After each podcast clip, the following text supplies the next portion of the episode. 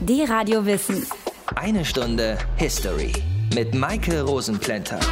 In Frankreich gibt es Departements, so wie es bei uns Bundesländer gibt. Bis vor wenigen Jahren gehörte auch Algerien zum französischen Staatsgebiet und war auch aufgeteilt in eben jene Departements. Die Bevölkerung war auch aufgeteilt, nämlich in Bürger erster und zweiter Klasse, in französische Staatsbürger und in französische Untertanen ohne Staatsbürgerschaft. Es hatte schon von Anfang an Unmut gegen die französische Besatzung gegeben, aber erst 1945 bekam die Unabhängigkeitsbewegung neuen Aufschwung. Und das führte letztendlich zum Unabhängigkeitskrieg, der von 1954 bis 1962 ging. Und genau heute, vor 55 Jahren, am 19. März 1962, mit einem Waffenstillstand endete. Unser Thema heute und ich werde dabei unterstützt von unserem Geschichtsexperten und Weltenbürger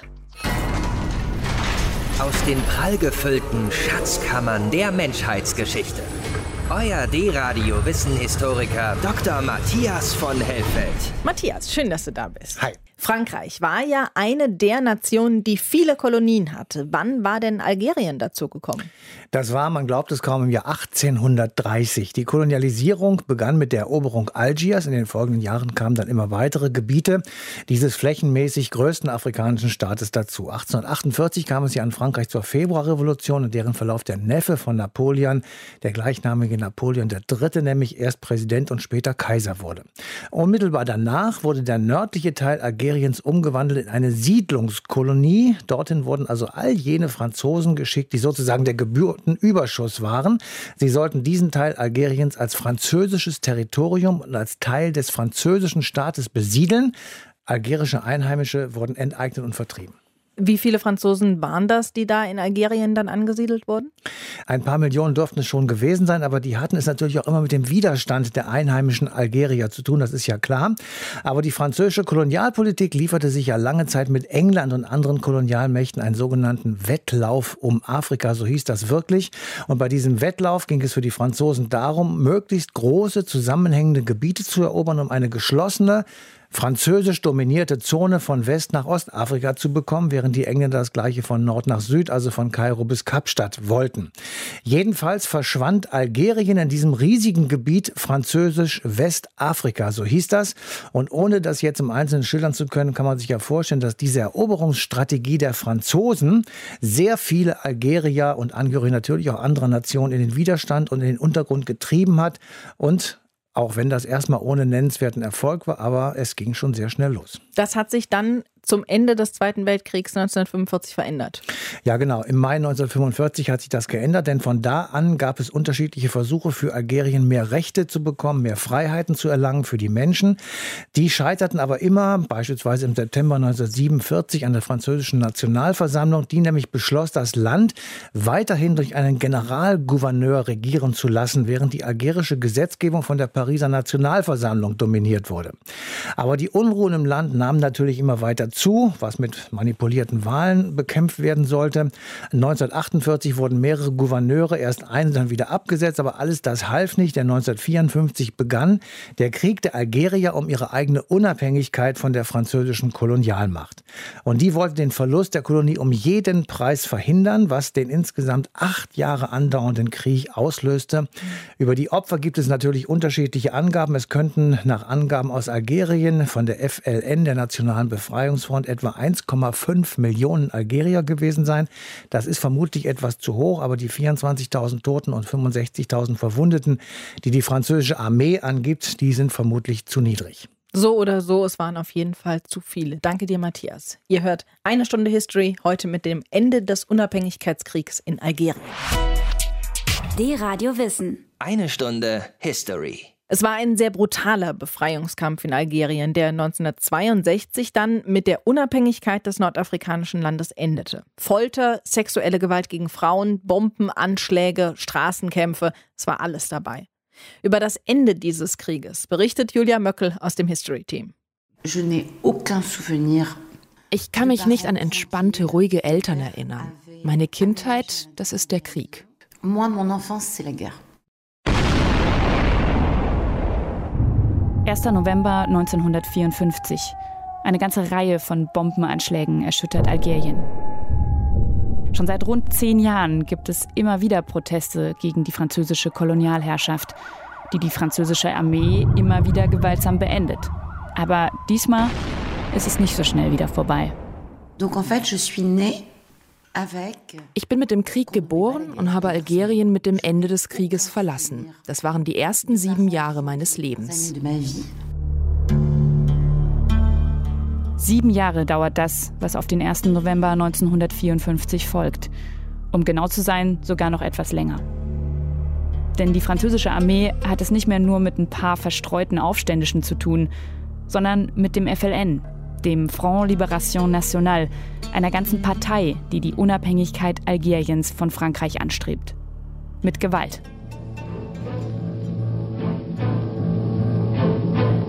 France throws the bulk of its military manpower into the Algerian rebellion, which daily assumes the proportions of total war.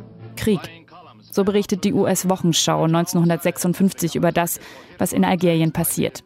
Während in Frankreich offiziell übrigens nur die Rede ist von den Ereignissen in Algerien. Vor allem in den bergigen, ländlichen Gegenden Algeriens bekommt die französische Kolonialmacht die einheimischen Guerillakämpfer des FLN einfach nicht unter Kontrolle egal wie viele Soldaten sie nach Algerien schickt. And rounding up guerrillas has kept almost 400,000 of France's best troops pinned down. Also greift die französische Armee zu anderen Methoden. Meistens haben wir Strom benutzt, erinnert sich ein ehemaliger Algerienkämpfer der französischen Armee. Die beiden Pole wurden am Hals oder auch tiefer befestigt. Das ist schwer auszuhalten. Oder man nahm die Badewanne, Kopf ins Wasser tauchen, rausholen, redest du jetzt? Nein, also wieder rein und schauen, was passiert. Foltern im Algerienkrieg Soldaten der französischen Armee ihre Gegner? Ja, sagt der französische General Jacques Massu später in einem Interview. Folter ist in bestimmten Fällen notwendig, erklärt der General da. Wenn nämlich der Gegner, so wie in Algerien, Terror als Waffe einsetzt, dann müssen die Kräfte, die die Ordnung wiederherstellen sollen, eben auch unkonventionelle Methoden anwenden. Die Bombenexplosionen haben sehr viel Leid verursacht. Tote, Verletzte. Wir mussten diese Attentate unbedingt stoppen.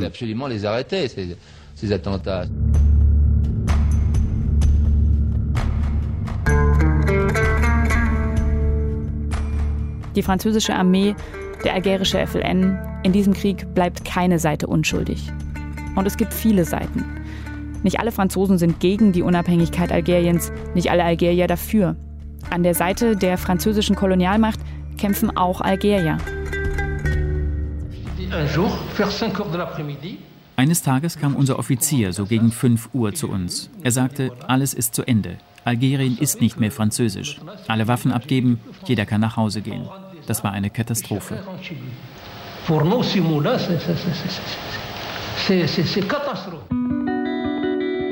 Für die einen ist dieser Tag eine Katastrophe. Für die anderen ist es der Tag, an dem der Krieg endet. Am 19. März 1962 verkünden die Verträge von Evian offiziell den Waffenstillstand zwischen Frankreich und dem algerischen FLN. Endlich, nach mehr als sieben Jahren. Und noch was steht in diesen Verträgen. Es soll eine Volksabstimmung geben über die Unabhängigkeit Algeriens. Julia Möckel über das Ende eines Krieges, der Angst und Schrecken in dem Land verbreitet hat. Der Radio Wissen hier eine Stunde History. Das Ende des Algerienkrieges ist heute unser Thema und beendet wurde dieser Krieg mit dem Vertrag von Evian. Damit hatten Algerier die gleichen Rechte wie Franzosen, konnten also ohne weiteres auch nach Frankreich einreisen, um dort Arbeit und Aufenthalt suchen zu können. Ja, genau so war es. Und der Vertrag verlängerte den bis dahin geltenden Zustand, dass ein Algerier automatisch die französische Staatsbürgerschaft bekam, um weitere drei Jahre. Danach, also nach diesen drei Jahren, mussten sich die Algerier dann entscheiden, welche der beiden Staatsangehörigkeiten sie behalten wollen. Gleichzeitig wurden Franzosen, die in Algerien lebten, Religionsfreiheit und ihr Eigentum garantiert. Es galt also zwischen den beiden Ländern das, was wir heute mit Freizügigkeit bezeichnen würden. Und welche Auswirkungen hatte das dann für Frankreich? Die Auswirkungen klingen für uns heute wirklich sehr, sehr bekannt. Zunächst zwei Zahlen. Vor dem Vertrag, also zu Kriegszeiten noch, lebten ca. 300.000 Algerier in Frankreich. Nach dem Vertrag von Evian waren es 600.000. Meistens waren das regelrechte Flüchtlinge, die mit Franzosen in Algerien kooperiert haben. Frankreich stand also vor der Aufgabe, diese Menschen im eigenen Land zu integrieren und das zu vermeiden, was wir heute vielleicht als Parallelgesellschaft bezeichnen würden. Und dabei hatten sie offenbar die gleichen Schwierigkeiten wie wir heute. Der Spiegel hat sich am 15. Juli 1964 mit der Situation in der Hauptstadt Paris beschäftigt und der Artikel von damals liest sich so, als wenn er im Sommer 2016 geschrieben worden wäre. Den Pariserinnen wird das Plätschern vergällt. Wo ein vereinzelter Bikini im Freibassin paddelt, ist er bald von bräunlichen Schwimmern eingekreist und angetaucht. Zehn, zwanzig Algerierhände zerren an den Verschlüssen des Badekostüms und rauben der Trägerin das Textil. Vor allem am Wochenende beherrschen die souverän gewordenen Nordafrikaner die Pariser Bassins. Das auf Seine-Pontons schwimmende Feudalbad Delagny ebenso wie das Vorstadtbecken von Poteau. Folge die Bademädchen meiden die Wässer an solchen Tagen. Ihr männlicher Anhang bleibt fern. Energische Bademeister, die gegen die Freibeuter einzuschreiten wagen, werden nach Dienstschluss auf dem Trockenen von feindseligen Rotten bedroht. Ein Teil der Einwanderer importierte überdies die Gewohnheiten ihrer sanitär unterentwickelten Heimat samt den dort in Blüte stehenden Gebrechen, Tuberkulose und Geschlechtskrankheiten nach Frankreich. In den hauptstädtischen Schwimmwassern werden die Braunen sich weiterhin tummeln, um anzutauchen und abzutasten. Der für Musulmanen ungewohnte Anblick knapper Bikinis lässt die Schwimmer Freuden ahnen, die sie sonst schwer finden. Denn unter den 600.000 Frankreich-Algeriern sind nur 40.000 Frauen. Das klingt nicht nur rassistisch, das ist, glaube ich, auch rassistisch gemeint, was wir da gerade gehört haben. Im Gegensatz zu heute konnte 1964, wie man eben gehört hat, noch offen geäußert werden, was man dachte und man konnte es auch unter die Leute bringen. Aber im Prinzip haben wir offenbar mit der Integration von Menschen aus Afrika nicht wesentlich etwas gelernt und machen es auch nicht wesentlich anders. Andererseits scheinen die Vorwürfe gegenüber Männern aus den Maghreb-Staaten auch noch immer die gleichen zu sein. Also viel passiert, aber nichts gelernt. Hat man ja auch dieses Jahr nach Silvester in Köln wieder mitbekommen, wo zunächst gesagt wurde, es seien vor allem Männer aus den nordafrikanischen Staaten kontrolliert worden, was ich später aber so als nicht richtig rausgestellt hatte. Es waren offenbar vor allem Männer aus Syrien, dem Irak und Afghanistan, deren Papiere überprüft wurden. Trotzdem ist der von der Polizei genutzte Begriff Nafri tagelang durch die Presse und die sozialen Netzwerke gegangen. Die Radio Wissen. Eine Stunde History. Unser Blick zurück heute nach Nordafrika, genauer nach Algerien, auf den Unabhängigkeitskrieg zwischen der Kolonialmacht Frankreich und den aufständischen Algeriern. Mit eben jenem Befreiungskrieg hat sich Bernhard Schmidt intensiv beschäftigt. Er ist Autor und freier Journalist und hat auch ein Buch zu dem Thema geschrieben. Mit ihm schauen wir jetzt noch mal etwas genauer zurück und darauf, was das mit uns eigentlich noch zu tun hat. Hallo Herr Schmidt. Hallo, guten Abend. Dieser Wunsch nach Unabhängigkeit, der schwelte ja eigentlich seit Beginn der französischen Kolonialisierung Algeriens mit. Warum hat der Unabhängigkeitskampf Algeriens gegen Frankreich dann ausgerechnet 1954 begonnen? Das hat damit zu tun, dass in Algerien selbst ein Massaker am 8. Mai 1945, also am Tag selbst des Ende des Zweiten Weltkriegs, äh, in vier algerischen Städten stattfand. Das 30.000, 35.000, 40.000 Menschenleben kostete. Und danach äh, begann sich die Befreiungs- oder Unabhängigkeits-, die antikoloniale Bewegung neu zu organisieren. Zunächst durchaus in Form einer Reformen einfordernden Bewegung, die hieß MTLD, also äh, Bewegung für den Triumph der demokratischen Freiheiten und der, der Grundrechte. Die konnte sich dann aber auf reformerischem Wege nicht durchsetzen, unter anderem weil die Kolonialmacht auf massiven Wahlbetrug zurückgriff und deswegen hat sich dann 1954 die Nationale Befreiungsfront oder der FLN, der Front de Libération Nationale, zu organisieren und auch zu den Waffen zu greifen begonnen. War die algerische Bevölkerung denn geschlossen für die Unabhängigkeit oder gab es auch Einheimische, die Frankreich als Kolonialmacht ganz gut fanden? Also die Bevölkerung war zumindest, äh, je weiter dieser Prozess fortschritt, schon sehr überwiegend für die Unabhängigkeit. Das hat natürlich auch damit zu tun, dass sie tatsächlich in einem ausgesprochen brutalen konfessionellen Apartheid-System lebte. Das heißt, das französische Kolonialsystem basierte auf Rechten, die den Individuen je nach Konfessionszugehörigkeit zugesprochen wurden. Es gab also unterschiedliche Rechtsstellungen für Christen, von algerischen Juden und Muslimen, die acht von neun Millionen der dort lebenden Bevölkerung stellten. Die äh, muslimische Bevölkerung war die rechtloseste, wobei Algerien gleichzeitig durch die französische Administration eigentlich nicht als Kolonie, sondern als angeblich integraler Bestandteil des französischen Mutterlands, ähnlich wie Korsika, die Bretagne, das Zentralmassiv betrachtet wurde. Also formal bildete Algerien keine Besitzung, keine Kolonie, sondern bestand vordergründig aus drei Departements, die vollständig in das französische Bezirksverwaltungssystem eingegliedert waren. Die Bevölkerung dort aber hatte das Bewusstsein, dass sie in einem solchen de facto konfessionell grundierten Apartheidssystem lebte und dass die Mehrheitsbevölkerung nicht vollständig, aber sehr weitgehend rechtlos war.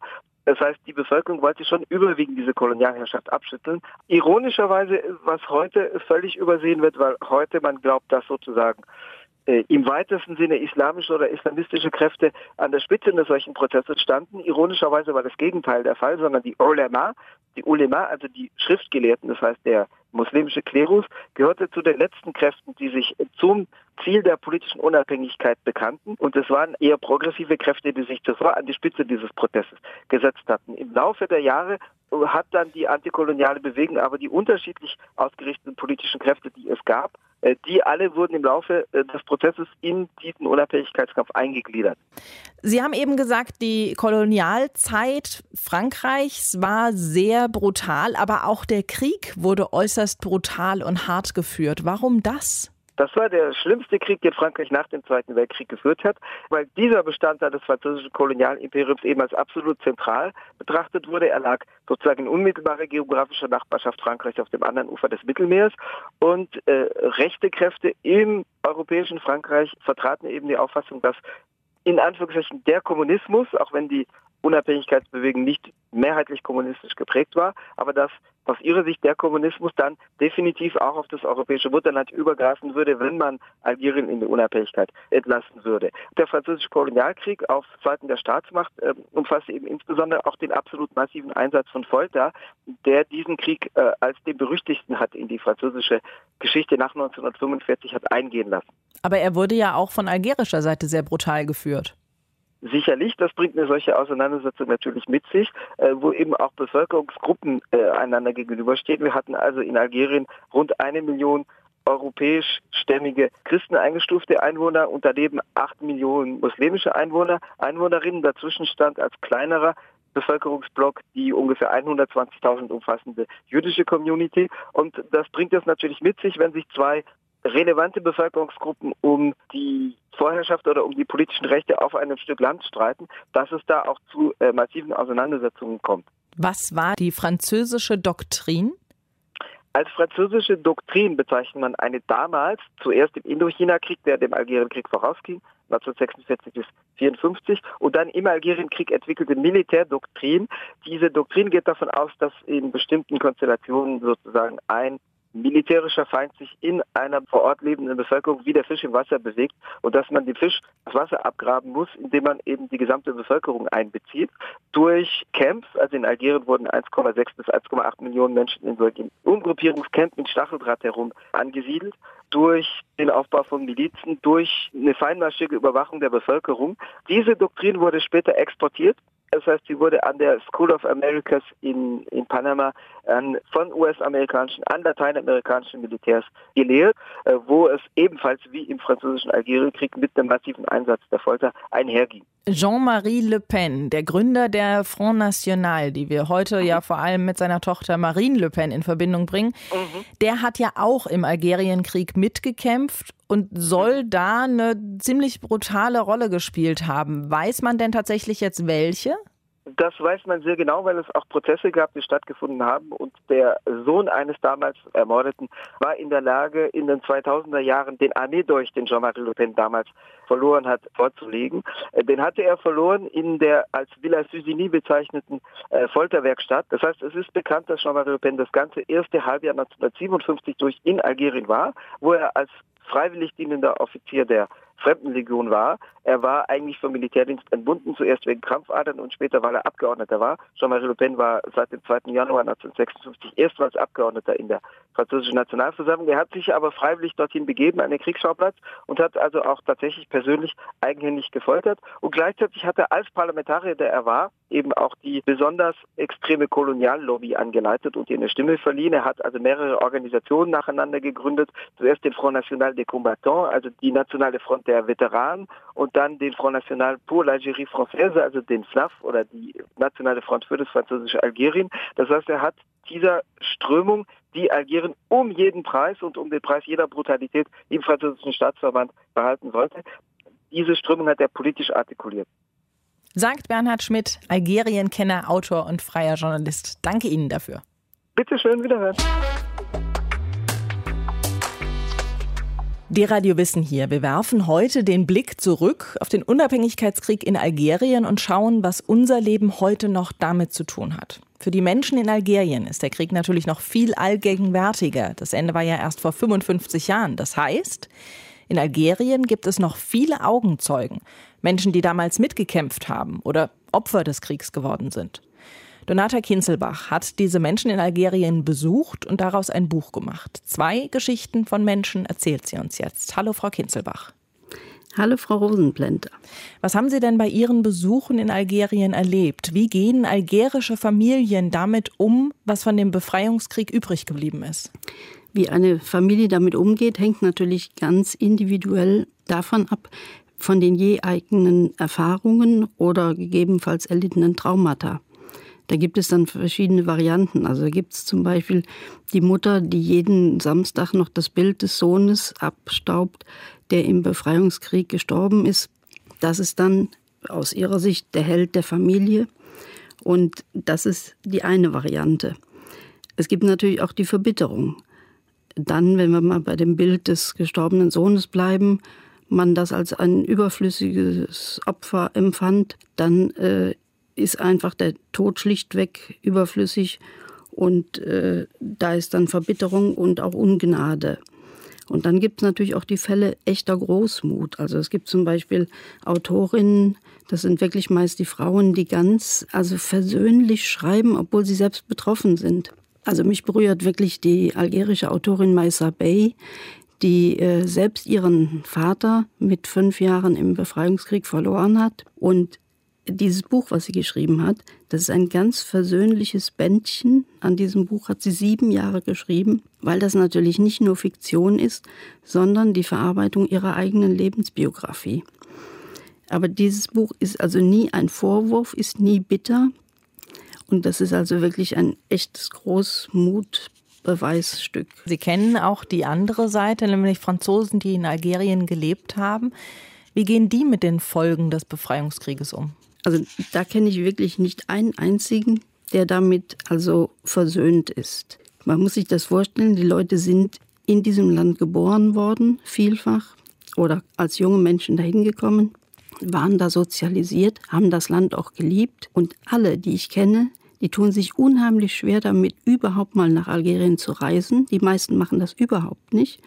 Und wenn ich nach Algerien reise, sagen sie mir, bring mir einen Stadtplan mit, geh meine ehemalige Schule fotografieren.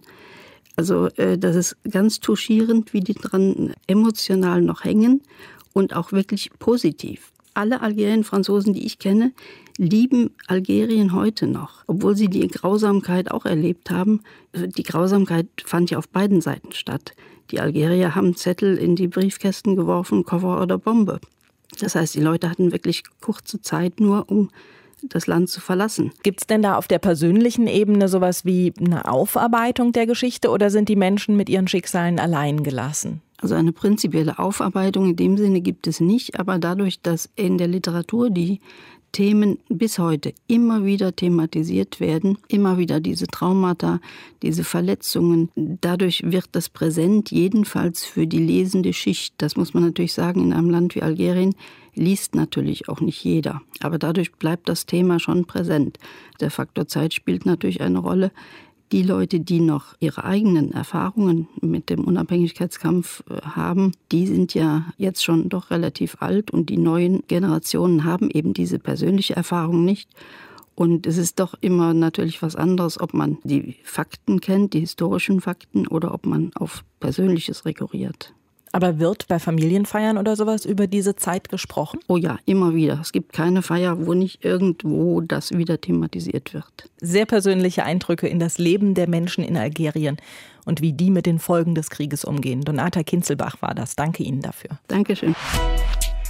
Die Radio Wissen. Eine Stunde History. Algerien ist bei uns im Moment eher im Negativen in den Schlagzeilen als einer der sogenannten Maghreb-Staaten. Viele junge Leute aus Algerien kommen nach Europa, vor allem nach Frankreich noch immer. Aber warum eigentlich? Wie sieht es aus in Algerien heute? Was beschäftigt die Menschen in dem nordafrikanischen Land? Das erzählt uns Stefan Ehlert. Er ist derzeit als ARD-Korrespondent für die Maghreb-Staaten zuständig. Hallo, Herr Ehlert. Ja, hallo, grüß Gott. Was für eine Bedeutung hat denn die französische Kolonialzeit in der Geschichte Algeriens? Das ist weit zurückgegriffen. Die französische Kolonialzeit begann schon 1830. Die ist natürlich aus der algerischen Geschichte nicht wegzudenken. Jahrzehnte, über 100 Jahre massiver Unterdrückung einer großen Mehrheit der Bevölkerung. Es war die erste und größte französische Kolonie. Und Algerien war Teil des französischen Staatsgebiets. Offiziell, als dann der Unabhängigkeitskrieg ausbrach in den 50er Jahren des vergangenen Jahrhunderts. Da war das ein innerfranzösischer Konflikt und hat Frankreich versucht, der Genfer Konvention und entsprechender Überwachung zu entgehen. Ein sehr grausamer Befreiungskrieg, der bis heute nachwirkt in der Geschichte beider Länder. Also die Kolonialzeit und vor allem das Ende der Kolonialzeit haben eine extrem große Bedeutung für die Algerier. Das ist sozusagen das, was das Land zusammenhält, ideologisch, diese Berufung auf den gemeinsamen Befreiungskampf. Wird denn der Tag, an dem der Befreiungskampf zu Ende war, in Algerien irgendwie besonders gefeiert? Der eigentliche Gedenktag, das ist der 5. Juli. Das ist der Tag, an dem Algerien sich tatsächlich für unabhängig erklärt hat. Und das ist der Tag, an dem gefeiert wird. Also das ist schon ein Ereignis, das begangen wird diese lange Zeit der französischen Kolonialzeit, die hat doch bestimmt Spuren hinterlassen. Gibt es noch irgendwas, was man heute sieht oder was heute noch spürbar ist? Also das ist ein traumhaft schönes Land, dieses Algerien, weil es auf eine kaum mehr wiederbringbare Art und Weise den arabischen Raum Afrikas und Frankreich und französische Architektur zum Beispiel miteinander verbindet. Also Algier, die Hauptstadt selbst, gilt als die weiße Perle. Und das ist gar nicht übertrieben bis heute. Das ist französische 19. Jahrhundert Architektur at its best. Also so eine Mischung aus Art Deco, Biedermeier, wie immer man das nennen will, Klassizismus, ganz bizarre Bauten, ganz tolle Eckbauten, äh, alles am Hang über dem Meer mit der gleißenden Sonne. Das ist wunderschön, tolle Aussichten. Also das ist eine wunderschöne Stadt. Wenn man die Möglichkeit hat, dahin zu fahren, dann sollte man die sich nicht entgehen lassen. Und eine Stadt, die ich unbedingt noch mal sehen will, das ist Oran. Und da bin ich leider noch nicht gewesen. Ein Nachbau von Marseille. Also da sind unglaublich viele Spuren natürlich da. Weinbau, den haben die Franzosen dort äh, nach den Römern dann noch mal neu etabliert. Wie stehen denn die jungen Algerier heute zu Frankreich und auch zu Europa? Sie sind die Mehrheit der Bevölkerung, aber es ist traditionell eine sehr hierarchische Gesellschaft, in der sie dann nicht so viel zu melden haben. Dagegen regt sich Widerstand. Die jungen Leute sagen, wir wollen mitreden. Es gibt verschiedene Gruppierungen, die für mehr Freiheit eintreten. Einfach erstmal nur mehr Freiheit zu Hause. Und die sagen, ja, ich, ich möchte mal mit meiner Freundin in die Bar gehen können. Wieso darf ich das nicht? Das sind also noch so Anachronismen, die zum Teil durch eine weitere Islamisierung noch verstärkt werden am Werke. Und da gibt es junge Leute, die sich dagegen wehren, die mehr Freiheit Freiheit haben wollen. Das habe ich auch in Marokko schon erlebt, in Tunesien ja sowieso. Dann gibt es aber auch die, die sagen, hier habe ich keine Perspektive. Wir haben eine Jugendarbeitslosigkeit von um die 30 Prozent, würde ich schätzen, bei den Akademikern auf jeden Fall. Das heißt, wenn ich keine Arbeit habe, kein Geld, kann ich nicht wohnen, keine Familie gründen, habe im Zweifel keine Freundin. Das sind eigentlich recht schreckliche Perspektiven für junge Algerier und viele versuchen dem durch die Flucht, die Migration zu entgehen, was immer schwierig ist, weil sie in aller Regel in Europa ja kein Asylrecht haben. Frankreich stellt über 100.000 Visa aus im Jahr. Insofern, da gibt es Möglichkeiten hinzureisen, sich auszubilden. Ich habe aber einen Rückkehrer getroffen, der gesagt hat, ja, in Frankreich bin ich jetzt Algerier jetzt auch nicht so willkommen. Da gehe ich doch lieber nach Hause und gründe eine Marmeladenfabrik. Das hat er dann auch gemacht. Also hier sind Chancen, hat er gesehen. Ich brauche ein bisschen Grundkapital Kapital, dann kann ich was machen.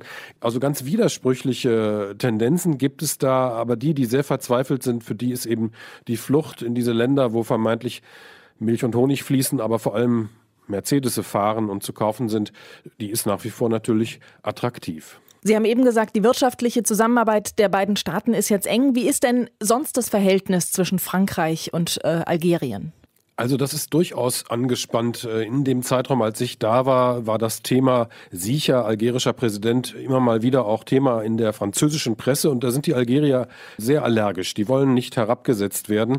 Da hatte sich der damalige äh, Premier die Freiheit erlaubt, ein Foto zu machen von dem Siechen Bouteflika. Und das hat er dann irgendwo gepostet oder es tauchte irgendwo auf, obwohl die Algerier gesagt hatten, das wollen wir nicht so gerne, dass unser kranker Präsident so öffentlich ausgestellt wird. Und da fühlt man sich herabgesetzt. Man ist extrem empfindlich empfindlich. Die gemeinsame ähm, konfliktbeladene Geschichte ist nicht aufgearbeitet, weder auf französischer Seite noch auf algerischer. Das war ja nicht ein einig Volk gegen den französischen Okkupator, sondern damals wurden auch Rechnungen äh, unter den Algeriern beglichen. Äh, zum Beispiel wurden Kollaborateure mit den Franzosen, die sogenannten Harkis, nach dem Unabhängigkeitskrieg dann umgebracht, nach 62 im Land. Das können an die 100, 150.000 gewesen sein.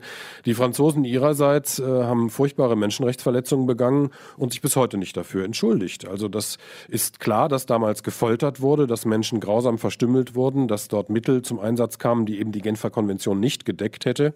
Und Frankreich hat sich bis heute dieser Verantwortung eigentlich weitestgehend entzogen.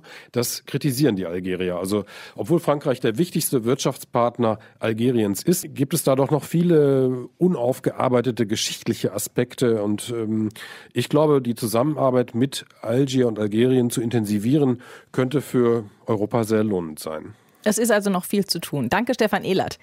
Wir haben uns mal angeschaut, wie das moderne Algerien aussieht, was für einen Stellenwert die ehemalige Kolonialmacht Frankreich heute noch hat und wie die Algerier Europa sehen. Ihr hört eine Stunde History, die Radiowissen hier.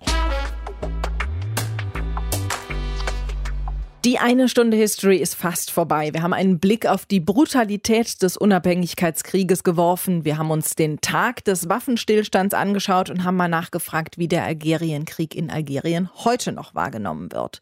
Matthias, was bleibt, ist jetzt der Blick nach vorne. Inwiefern beeinflusst der Algerienkrieg denn heute noch Frankreich? Ja, das tut er und zwar auf ganz unterschiedlichen Ebenen. Denn viele der eingewanderten Algerier haben den Anschluss an die französische Gesellschaft nicht oder nur teilweise geschafft. Aber das ist ist eben auch nur eine Seite der Medaille, denn es ist in Frankreich immer noch schwierig, über den Krieg in Algerien zu sprechen. Jahrzehntelang wurde darüber geschwiegen und die Taten der Franzosen wurden tabuisiert. Das hat sich erst in den letzten Jahren etwas geändert, beispielsweise als Präsident Hollande ein Massaker vom Oktober 1961 als das bezeichnete, was es war, nämlich ein Massaker. Und er hat sich anschließend dafür einiges anhören dürfen. Im Mai wird ja jetzt ein neuer Präsident in Frankreich gewählt. Unter anderem will die rechtspopulistische Marine Le Pen den Posten übernehmen. Und deren Vater hat ja auch im Algerienkrieg gekämpft. Haben wir ja eben auch gehört. Hat dieser Teil der Geschichte denn auch nach 55 Jahren noch einen Einfluss auf die diesjährige Präsidentschaftswahl? Ja, das könnte schon sein, weil offenbar viele der Algerien-Franzosen politisch eher nach rechts tendieren und somit könnten sie auch ein Wählerreservoir für den Front National darstellen. Es gibt ja eine enge Beziehung zwischen denjenigen, wir haben das ja schon erwähnt, die Algerien niemals in die Unabhängigkeit lassen wollten und eben dem Front National. Dieser Front National hat damals schon in Algerien wirklich richtig mitgemischt und in Frankreich sehr, sehr viele Anhänger gefunden. Der Front des französischen Algeriens war im Übrigen auch sehr gewaltbereit. Es gab Pläne, den damaligen Staatspräsidenten Charles de Gaulle bei einem Besuch in Algier festzunehmen und danach abzusetzen. Und eben jener Charles de Gaulle ist ja auch einer der Gründungsväter der Europäischen Gemeinschaft. Zumindest war er dabei, als einer der Grundlagen der heutigen Union geschaffen wurde. 1957 wurden die römischen Verträge unterzeichnet und das ist unser Thema nächste Woche. Euch noch einen schönen Abend, eine gute Woche und bis dann. D-Radio Wissen, eine Stunde History. Jeden Sonntag von 19 bis 20 Uhr. Mehr auf dradiowissen.de